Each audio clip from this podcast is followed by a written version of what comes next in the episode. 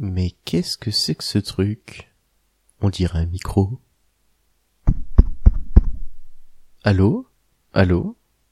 Allô? Eh, mais on dirait qu'il y a des oreilles à l'autre bout.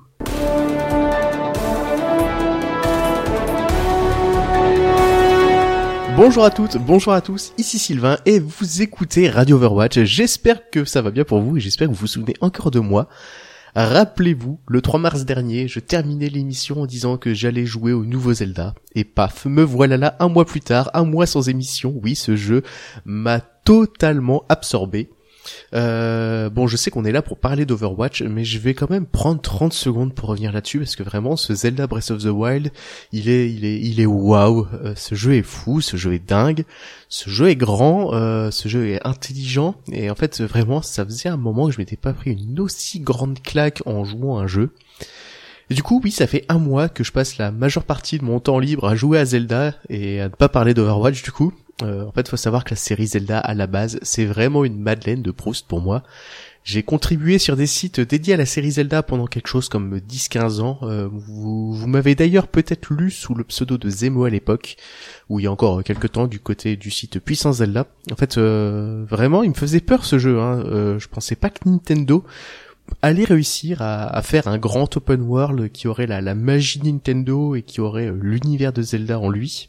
Mais mais non, vraiment, j'avais tort. Euh, si vous avez, l'occasion, foncez. Voilà, clairement. Euh, du coup, même si je vous ai abandonné pendant un mois, euh, je suis resté assez proche de mon micro, mine de rien, puisque j'ai eu le, le, plaisir de participer à deux podcasts pendant ce laps de temps. Et évidemment, c'était pour parler de Zelda et de la Nintendo Switch, et, de, et donc pour ne pas parler d'Overwatch. Donc pour ceux que ça peut intéresser, je vous en touche quand même deux mots. Alors euh, tout d'abord, j'ai eu le très très grand plaisir d'intervenir dans le 56e rendez-vous jeu. C'est l'un des nombreux podcasts de Monsieur Patrick Béja. Alors pour ceux qui ne le connaîtraient pas, euh, il est un peu ceinture noire de podcast. À mes yeux, c'est un peu le, le pape du podcast en France. Il pourrait être ministre des podcasts sans souci. Euh, plus sérieusement, il est sans doute le premier Français à avoir réussi à vivre euh, des podcasts et c'est pas une masse à faire. Et, euh, et, en plus de ça, donc il produit des émissions de qualité, des émissions français mais aussi en anglais. D'ailleurs, vous pouvez le retrouver sur le podcast Overwatchers. C'est en anglais, mais c'est vraiment un super récapitulatif de l'actu Overwatch qui est publié tous les 15 jours. Et donc vous pouvez aussi m'entendre dans le rendez-vous jeu où je participe, c'est le numéro 56 et c'est disponible sur toutes les applications de podcast ou directement sur frenchspin.fr. Le deuxième podcast où j'ai eu le plaisir de participer, c'est le septième numéro de la bande Aristou. Alors là, on est loin du format assez carré de Patrick. Euh, C'était vraiment plus en mode bande de potes qui discutent autour de quelques bières.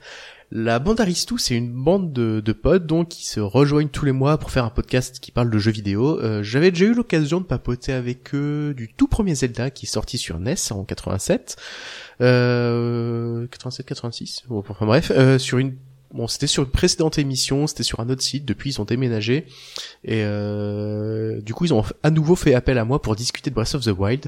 Vous trouverez ça sur YouTube, mais aussi tout prochainement sur leur nouveau site quartdecercle.com. Et tant qu'on y est, euh, à parler d'autre chose, euh, vous pouvez aussi voir ma petite tête sur la, chaîne YouTube de Puissance Zelda où j'ai fait une vidéo face caméra il y a environ un mois pour parler des quelques sorties en librairie autour de la série Zelda.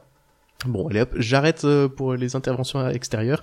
Il y en a quelques-unes, donc euh, voilà, j'ai pas parlé d'Overwatch, mais j'ai quand même parlé ça et là sur Internet. Donc euh, désolé pour l'attente. Euh, puisque c'est une émission où euh, je suis bien parti pour papoter, euh, je voulais profiter de cette simili reprise pour parler de Radio Overwatch avec vous. Parce que mine de rien, c'est quelque chose que je fais assez peu. En général, les chroniques sont assez courtes. Du coup, je rentre tout de suite dans le vif du sujet et je parle assez peu de Radio Overwatch en général. Tout d'abord, j'ai quelques personnes qui m'ont gentiment demandé quel était le, rythme de l'émission. Est-ce qu'il y en a une tous les 15 jours? Est-ce que ça sort tous les mardis, par exemple? En fait, je me suis retrouvé un peu bête euh, dans la mesure où il n'y a pas vraiment de rythme. En fait, comme c'est un projet amateur et que je fais seul, j'ai la chance de faire ça sans aucune contrainte et j'ai pas envie de m'imposer bêtement des contraintes. Donc du coup, ça sort tout simplement en fonction de mon bon vouloir.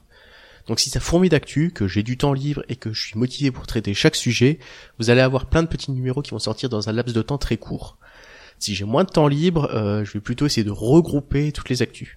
Si le jeu finit par m'ennuyer, forcément le rythme va ralentir. Euh, et si du jour au lendemain je passe tout mon temps libre sur Zelda, bah forcément je serai aussi un peu plus discret. Alors jusque là les émissions elles sortaient en moyenne euh, tous les 10 jours environ, mais clairement c'est pas un rythme que je me suis imposé, c'est un peu le rythme naturel que, que j'avais quoi. Tout le monde vous dira que pour fidéliser une audience, ils font un rythme de diffusion super précis, euh, mais moi clairement j'ai pas trop envie de me prendre la tête avec ce genre de considération. Euh, déjà pour moi parce qu'en fait je m'amuse à faire ces émissions et j'ai vraiment envie que ça reste un loisir, mais aussi pour vous parce qu'il y aura forcément des périodes où il y aura moins de choses à raconter sur Overwatch et je pense que vous faire une émission pour ne rien vous raconter ce sera moyennement intéressant pour vous. Donc euh, voilà pour le rythme.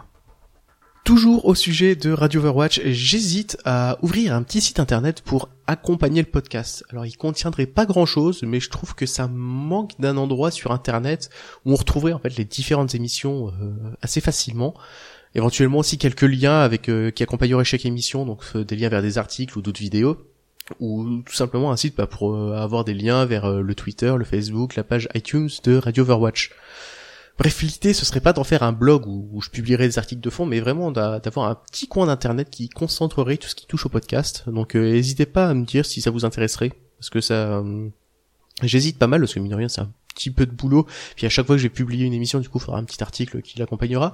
Donc, euh, juste savoir si pour vous c'est une idée qui serait inutile ou si ça peut être une bonne idée. Enfin voilà, en tout cas, j'y pense. Et enfin, on m'a aussi demandé si je prévoyais de faire évoluer Radio Overwatch. Alors là, clairement, il n'y a rien de concret de prévu, euh, mais c'est loin d'être impossible. J'aimerais beaucoup faire des émissions à plusieurs, euh, un peu sur le modèle d'Overwatchers, que je mentionnais euh, juste avant. J'aimerais aussi beaucoup vous proposer autre chose que de l'actu, par exemple des interviews, mais là encore, il n'y a rien de fait.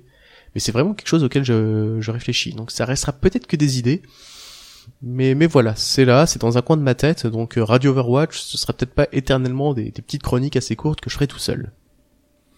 Bon voilà, on en a fini sur cette longue parenthèse. Euh, on va pouvoir un peu parler d'Overwatch maintenant parce qu'en fait, mine de rien, pendant le mois de mars, il s'est passé deux trois trucs et j'ai bien envie de récapituler tout ça. Alors déjà, il y a une première chose que j'ai envie de d'évacuer tout de suite. Il y a Jeff Kaplan, le producteur d'Overwatch, qui a participé à une série de questions-réponses sur le, forum Reddit. Il a apporté pas mal de réponses super intéressantes. Vous allez en trouver un résumé super détaillé sur euh, JudgeHeap, overwatch.judgeheap.com. Mais euh, je me tâte à faire euh, une émission juste dédiée sur ce question-réponse parce que mine il y a pas mal de réponses intéressantes. Mais voilà, je vais pas évoquer ça tout de suite parce que c'est pas dans l'actualité directe d'Overwatch, mais euh, c'est pas impossible que je revienne dessus un peu plus tard. À part ça, on s'était quitté la dernière fois sur l'arrivée d'Orissa sur le royaume public de test. Orissa est depuis disponible sur les serveurs live. Alors elle est arrivée le 21 mars dans tous les modes de jeu, à l'exception des parties classées, où elle est jouable depuis le 28 mars. En fait, Blizzard a laissé une, une petite semaine pour permettre aux joueurs de mieux appréhender le personnage. Depuis son arrivée sur le PTR, Orisa n'a pas subi énormément de changements. En fait, la, principale modification, elle est au niveau de son chargeur, qui passe de 200 à 150 munitions. Avant ce changement, on pouvait presque avoir le sentiment qu'elle avait euh, un peu des munitions à l'infini, comme c'est le cas pour Diva dans son armure, mais alors non, elle a bien un chargeur. Euh, du coup, avant, on pouvait canarder pendant un très long moment sans se soucier de est-ce que j'ai encore des balles. Là, maintenant, avec 150 munitions, c'est suffisant pour euh, gagner un duel ou pour poker de loin quelques adversaires, mais il va falloir penser à recharger, sinon vous allez vite être dans de mauvaises situations. Et autre changement, le coût de son ulti, il a été augmenté de 15%, et c'est vrai qu'on le voyait souvent, son ulti avant.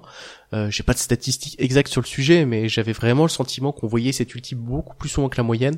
Du coup, ça me semble pas être une mauvaise chose. À côté de ça, il y a eu d'autres changements dans l'équilibre du jeu Zenyatta a eu le droit à un petit buff puisque son tir secondaire a un temps de recharge plus court. Il est passé d'une seconde à 0,6 secondes. Et euh, de plus, il n'y a pas de dispersion maintenant sur ces orbes de destruction. Jusque-là, il y en avait une, elle était assez légère, mais elle était là. Donc de fait, ça rend tout de même le personnage un peu plus viable à longue ou à moyenne portée, et je pense que c'est toujours bon à prendre pour les joueurs de Zenyatta, parce que c'est vrai que c'est pas le support qu'on voit le plus souvent. Euh, il y a aussi un essai qui avait été fait sur le, le, PTR, mais qui a été annulé en cours de route. Euh, Zenyatta pouvait envoyer ses orbes de Discord au travers des boucliers. Et mine de rien, c'était assez marrant et sans doute un peu trop puissant. Parce qu'en fait, euh, une orbe, bah, ça peut assez vite désordonner une équipe. En fait, un personnage qui a déjà pris un peu de dégâts et qui se retrouve avec une orbe sur sa tête, il va très vite abandonner sa position bah, pour aller soigner ou pour euh, être un peu moins exposé au tir. Bref, du coup, enfin, juste avec cette orbe, je pense que ça désordonnait vraiment trop la défense. Du coup, Blizzard a fait marche arrière sur ce point, et c'est assez cool de les, les voir vraiment tester euh, des trucs sur le PTR j'ai parfois l'impression que le, PTR ça sert juste euh, de preview à ce qu'il va y avoir dans le jeu. On voit assez peu de marche arrière dans, dans ce qui est proposé sur le PTR. Donc euh, là du coup ça me fait plaisir de voir un peu Blizzard vraiment tenter des trucs. Il y a un autre point sur lequel ils ont fait marche arrière, c'est au niveau de Anna qui a subi un nerf, mais euh, celui-ci a été un peu trop violent. Du coup, ils ont nerfé le nerf. Alors en fait, tout d'abord, il y a eu un premier changement, c'est qu'il lui est parti sur les serveurs live c'est une réduction de son des dégâts de son fusil biotique. Euh, donc maintenant il fait 60 points de dégâts au lieu de 80. Mais en fait il était aussi question de sacrément réduire l'effet de sa grenade biotique. Mais Blizzard euh, s'est finalement ravisé pour pas trop affaiblir Anda en un seul patch. Mais alors du coup je pense que s'il considère que le personnage est encore trop puissant, la grenade va sûrement être la prochaine capacité qui va être visée par les développeurs. Euh, il y a aussi deux petits buffs à signaler. Le premier c'est du côté de Winston pour qui le temps de recharge de son projecteur de bouclier ne débute plus une fois que celui-ci a été détruit, mais une fois que celui-ci est posé. Du coup, mine de rien, ça fait une sacrée différence et ça devrait pas mal lui faciliter la vie, et euh, personnellement, ça me fait plaisir à voir. Et l'autre buff, c'est pour Chacal. Euh, donc pareil, c'est un petit buff, mais qui devrait pas mal faciliter la vie des joueurs de Chacal.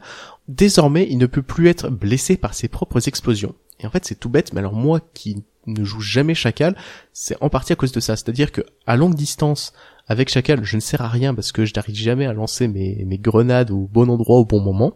Et à courte distance, je perds toujours mes duels parce que je perds la moitié de mes points de vie avec mes propres grenades. Alors du coup, autant dire que les joueurs qui maîtrisent déjà bien ce personnage, ils devraient vraiment apprécier ce petit buff. Il y a un autre personnage qui a eu le droit à un buff beaucoup plus important, c'est son bras qu'on devrait désormais beaucoup plus voir dans les parties. Alors le premier élément important, c'est le temps de recharge de son transducteur qui est passé de 6 à 4 secondes. Et mine de rien, c'est une belle réduction. Et deuxième élément qui va lui faciliter la vie, ses répliques et ses effets sonores lorsqu'elle sort ou lorsqu'elle rentre du mode furtif ont été réduits de 15 mètres. Et c'est vrai qu'elle faisait un sacré boucan pour un personnage qui devait être furtif jusque-là. Et vous ne m'aviez pas vu Du coup, la mine de rien, ça lui facilite la vie. Et une sombra offensif, faut savoir, c'est une sombra qui va contourner les lignes ennemies, qui va cibler un adversaire, le tuer, revenir à une position plus sûre grâce à son transducteur. Et du coup, maintenant qu'elle fait moins de bruit, que son transducteur se recharge plus vite, vraiment, ça, ça lui fait un sacré kit. Je vous rappelle aussi que en janvier dernier, euh, Sombra avait eu le droit à un buff de son piratage. Du coup, vraiment, la Sombra actuelle est beaucoup plus puissante que la Sombra d'il y a 4 mois. Alors surtout, il ne faut plus sous-estimer Sombra, elle peut vraiment vous rendre la vie difficile. Et d'ailleurs, euh, petit plus pour les équipes qui ont une Sombra dans leur composition, désormais les packs de soins qui ont été hackés par votre Sombra sont visibles au travers des murs. Et pour rappel, donc euh, ces packs de soins, ils réapparaissent plus souvent, ils font monter la charge d'ulti de Sombra. Donc du coup, faut surtout pas hésiter à en abuser. Et enfin, un autre gros changement, euh, cette fois c'est du côté de Lucio. Euh, c'est encore en train d'être testé sur le PTR, mais ça devrait arriver assez vite, je pense, sur les serveurs live, et c'est vraiment du, gros changement. Euh, alors dans ce cas précis, c'est assez dur de parler de buff ou de nerf, c'est vraiment beaucoup de petits changements qui ont été appliqués sur beaucoup de capacités. on pourrait un peu comparer ça au changement qu'a subi Bastion. En fait, le personnage reste le même, il n'y a pas de nouvelle capacité, mais il va falloir adapter la façon de, jouer le personnage. Avant ces changements, le constat était assez simple, c'est que Lucio pouvait facilement soigner presque toute son équipe juste en étant présent.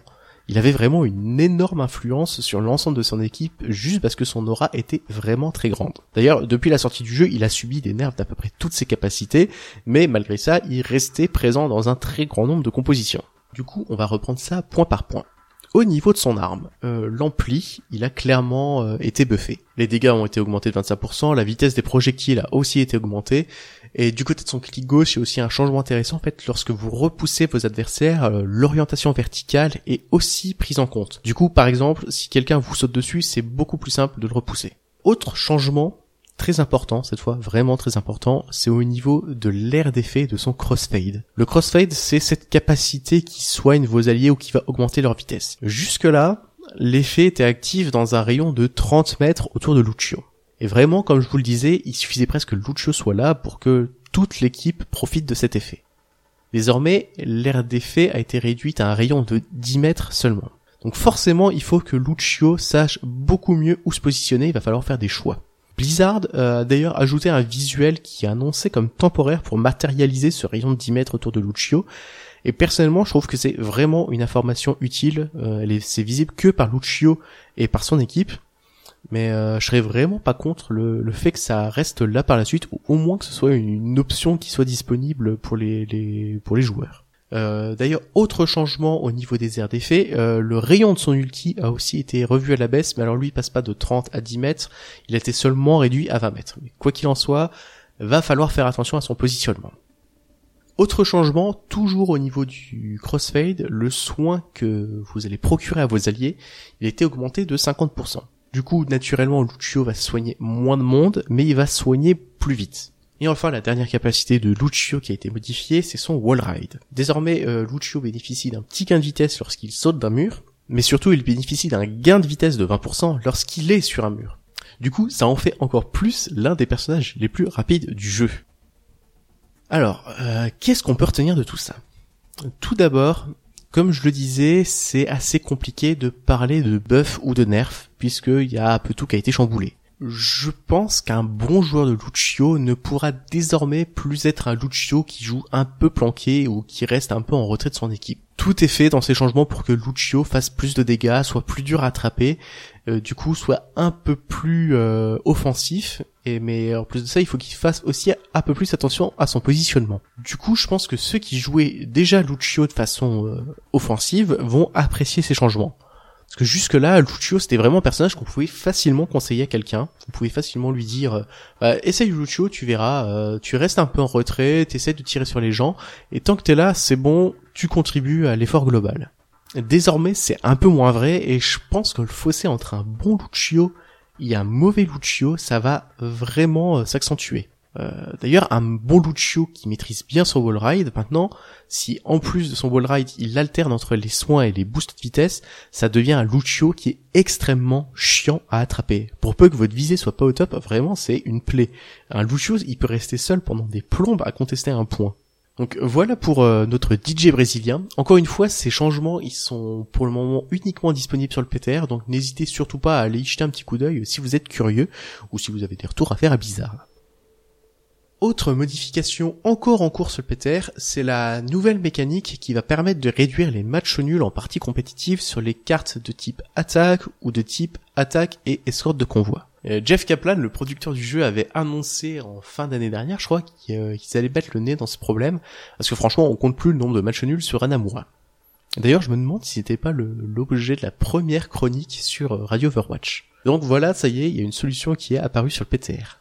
Bon alors visuellement, il n'y a rien qui change. Euh, lorsque vous capturez le point, celui-ci est toujours découpé en trois tiers. Si vous capturez l'un des tiers, euh, la jauge de capture ne redescendra plus en dessous de ce tiers. Et personnellement, je pensais simplement qu'en comptant les tiers capturés, et non plus le, le point dans son intégralité, ça suffirait à beaucoup réduire les inégalités, mais Blizzard a poussé le bouchon encore plus loin, puisque désormais le système retient la progression maximale qui a été atteinte lors de la capture. On va prendre un exemple, ce sera plus simple. Vous êtes l'équipe qui attaque euh, et vous avez capturé 42% du point A. Du coup, vous avez validé le premier tiers, comme c'est le cas jusque-là. Vous n'avez pas encore validé le second tiers, comme c'était le cas jusque-là, mais il y a un petit marqueur qui indique que vous avez réussi à atteindre ce point très précis de 42%. Si à la fin de la manche, euh, vous n'êtes pas parvenu à aller au-delà de ces 42%, L'équipe suivante gagnera si elle parvient à capturer le point à 43%. Du coup, mécaniquement, les égalités vont se faire beaucoup plus rares. Je pense que le seul cas où on va encore voir des égalités, c'est le cas où l'équipe a réussi à capturer le point A mais n'a pas réussi à mettre les pieds sur le point B. Cependant, il y a quand même un petit effet pervers avec ces systèmes. Euh, c'est ce qui se passe dans le cas où la première équipe euh, n'a pas réussi à venir sur le premier point. Parce que mine de rien, sur pas mal de cartes, avec pas mal de compositions, les deux équipes vont s'affronter pendant quelques minutes assez loin du point, et au bout d'un moment, la composition de l'équipe qui attaque va faire qu'il va y avoir un, assaut assez violent, qu'il va y avoir pas mal de pertes dans l'équipe qui défend, et d'un seul coup, le point va être capturé très très rapidement dans la foulée. Et parfois, ça n'arrive jamais. Euh, ça continue de, de, de s'attaquer euh, frontalement assez loin du point, et euh, l'équipe ne parvient même pas à toucher le point. Et dans ce cas-là, vous pouvez être sûr que l'équipe adverse, lorsqu'elle va devoir attaquer à son tour, elle va sortir tous les flanqueurs du monde parce qu'il va juste suffire de poser le petit bout du petit orteil sur euh, sur le point et voilà la victoire elle est à eux. Et mine de rien, je trouve ça assez frustrant parce que du coup ça oblige à avoir tout le temps quelqu'un sur le point, sinon on peut vraiment se le faire prendre bêtement. Et euh, enfin, je sais pas, c'est assez bizarre. la partie démarre et pouf, au bout de 10 secondes, on peut avoir perdu juste parce qu'il y a un flanqueur qui, qui est sur le point et qu'on a laissé personne dessus. Euh, du coup, je serais pas contre le fait qu'il faille au minimum capturer le premier tiers du premier point avant de partir dans dans une méthode aussi absolue pour départager les équipes. Donc là encore, pour rappel, pour le moment, c'est uniquement disponible sur le PTR. Et j'espère que Blizzard ne va pas se lancer trop vite dans, dans la sortie de ce correctif sur les serveurs live. Euh, alors c'est mieux que le système actuel, mais je trouve ça encore perfectible. Voilà pour les corrections qui ont été apportées au niveau du jeu. On va finir cette émission euh, avec quelques actualités un peu plus légères autour d'Overwatch. Je suis en train de me rendre compte que j'explose les compteurs par rapport aux émissions euh, habituelles, mais bon, c'est Radio Overwatch, hein, il n'y a pas de format, c'est ce que je disais tout à l'heure. Alors tout d'abord, il y a un comics gratuit qui est sorti début mars. Il met en scène Bastion et Torbjorn et j'ai pas vraiment pris beaucoup de plaisir à lire ces quelques pages. Euh, pourtant, j'aime beaucoup Bastion. Je trouve que Torbjorn, avec son cara design, il se prête vraiment bien à des publications en comics. Mais là, non, en fait, l'histoire, elle est vraiment simplette, je dirais. Euh... En fait, ces, petits comics, ils oscillent entre le vraiment sympa et le vraiment dispensable, et là, je pense qu'on est plutôt dans le second cas.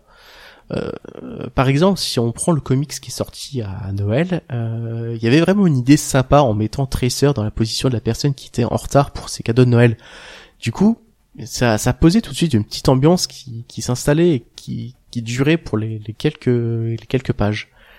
Là, par contre, bah, en fait, l'histoire, et je pense qu'elle aurait pu être intéressante si euh, il y avait eu beaucoup plus de pages, si on avait vraiment plus beaucoup plus creusé la, la relation entre les, les, deux personnages ou les leurs réactions. Du coup, bah, je comprends que euh, que c'est un exercice assez difficile de faire une histoire sympa avec ce format qui est à la fois trop long pour faire juste des gags, mais trop court pour raconter une histoire fouillée. Mais là, clairement, en fait, euh, dans ce numéro-là, ça a vraiment le cul entre deux chaises. Du coup, ça, ça apporte vraiment pas grand-chose. Euh, en fait, j'aurais préféré avoir euh, cette histoire racontée, par exemple, sur plusieurs volets, mais avec vraiment quelque chose avec plus de péripéties. Enfin bref, si vous voulez vous faire votre propre avis, c'est disponible sur comics.playoverwatch.com. Mais bon, euh, ouais, pour ma part, c'est une petite déception. Du côté des goodies, on note aussi la sortie d'une figurine à l'effigie de Fatal, la française du jeu. Elle sera officiellement en vente avant la fin du troisième trimestre 2017, mais on peut déjà la précommander, mais elle vous coûtera tout de même la bagatelle de 150 dollars. Alors forcément à ce prix-là, elle est très très très belle cette figurine. Euh, d'ailleurs, je vois certaines personnes s'étouffer devant ce prix. Mais euh, vraiment, si vous prenez n'importe quelle figurine de n'importe quel jeu n'importe quelle licence, euh, avec ce niveau de finition, avec cette taille, on en arrive très vite à cet ordre de prix. C'est la troisième figurine de ce genre qui sort pour Overwatch, puisque Tracer et Faucher avaient aussi eu le droit à leur euh, figurine. Et d'ailleurs, si vous vous posez la question, sachez que mon anniversaire tombe le 7 octobre. Voilà. Et enfin, on va conclure cette émission en parlant un petit peu de la BlizzCon 2017. Les dates sont tombées pendant le mois de mars et donc euh, cette BlizzCon se déroulera les 3 et 4 novembre, comme tous les ans, à Anaheim, en Californie. Les billets coûtent 200 euh, dollars et ils vont être mis en vente en deux temps. Donc tout d'abord le jeudi 6 avril à 4 heures du matin et le samedi 8 avril à 18 heures. Pour ceux qui ne sont pas familiers avec l'événement, faut savoir que c'est vraiment les deux jours où Blizzard fait toutes ces grosses annonces de l'année. C'est l'endroit où toute une communauté de passionnés se rejoint. Vraiment pour les gros gros fans des licences Blizzard, c'est the place to be. La BlizzCon, c'est aussi l'occasion d'assister à des panels qui reviennent sur euh, certains points très précis du jeu. C'est l'occasion de voir des cosplays magnifiques. C'est aussi l'occasion de voir des tournois. D'ailleurs, l'an dernier, la, la BlizzCon accueillir la phase finale de la toute première Coupe du Monde d'Overwatch et euh, c'est un événement que j'avais vraiment adoré suivre et qui d'ailleurs fera son grand retour en 2017. Euh, en effet, il y a Blizzard qui a commencé à communiquer euh, à ce sujet et il y a pas mal de petites choses qui vont changer par rapport à l'année dernière. d'ailleurs, je vous recommande la très bonne vidéo d'AlphaCast à ce sujet. Ça résume vraiment assez bien la situation. En résumé, cette année, il va y avoir plus d'équipes, puisque Blizzard a décidé de sélectionner cette année les 32 meilleures équipes. en fait, pour cela, ils suivent les, cotes des 100 meilleurs joueurs de chaque pays, et à partir de ça, ils établissent un classement global. Euh, pour information, la France est actuellement sixième, on est talonné d'assez peu par le Canada, mais bon, sauf incident majeur, la France sera présente dans cette Coupe du Monde 2017. Ensuite, il y a un changement dans les systèmes de vote du public. L'an dernier, Blizzard faisait une sélection des joueurs pour chaque pays. Donc si je me souviens bien, on pouvait voter et ça déterminait quatre personnes qui allaient composer l'équipe de France. Et la personne qui recevait le plus de votes devenait le capitaine de l'équipe. Et, euh, c'est ce capitaine qui avait à charge de sélectionner les deux autres joueurs. Cette année, ça marche un peu différemment, donc Blizzard va faire une présélection d'une dizaine de personnes par pays, et la communauté va pouvoir voter pour trois personnes qui formeront non pas l'équipe mais un comité et c'est ce comité là qui aura en charge la sélection des six joueurs qui vont représenter l'équipe de France. Donc mécaniquement, il devrait y avoir presque plus que des joueurs pros lors de la phase finale de, cette Coupe du Monde d'Overwatch. Blizzard va ensuite faire quatre poules de 8 pays qui vont s'affronter pour obtenir leur ticket pour la phase finale euh, qui aura lieu à la BlizzCon. Comme l'an dernier, il va être possible de suivre ces matchs de qualification en ligne, mais apparemment il sera aussi possible d'aller soutenir directement les équipes sur place. Du coup, je vous avoue que j'ai quand même hâte de savoir où se déroulera euh, cette phase pour les pays européens. C'est pas impossible que si c'est à Paris ou en Allemagne, euh, j'aille faire un saut. Euh, voilà pour les changements dans les grandes lignes au niveau de la, Coupe du Monde. Encore une fois, euh, AlphaCast a proposé vraiment une vidéo assez complète sur le sujet. Et si vous voulez vraiment tous les détails, il suffit de vous rendre sur le blog officiel d'Overwatch. Il y a, un article qui explique tout ça assez bien. Euh, voilà, c'est tout pour cette longue émission. mine de rien, j'avais pas mal de choses à vous raconter. J'espère que qu'il n'y aura pas un mois qui séparera cette émission de la prochaine. Et dans tous les cas, bah, d'ici là, amusez-vous bien, prenez soin de vous, et je vous dis à très bientôt pour une nouvelle brève sur Radio Overwatch.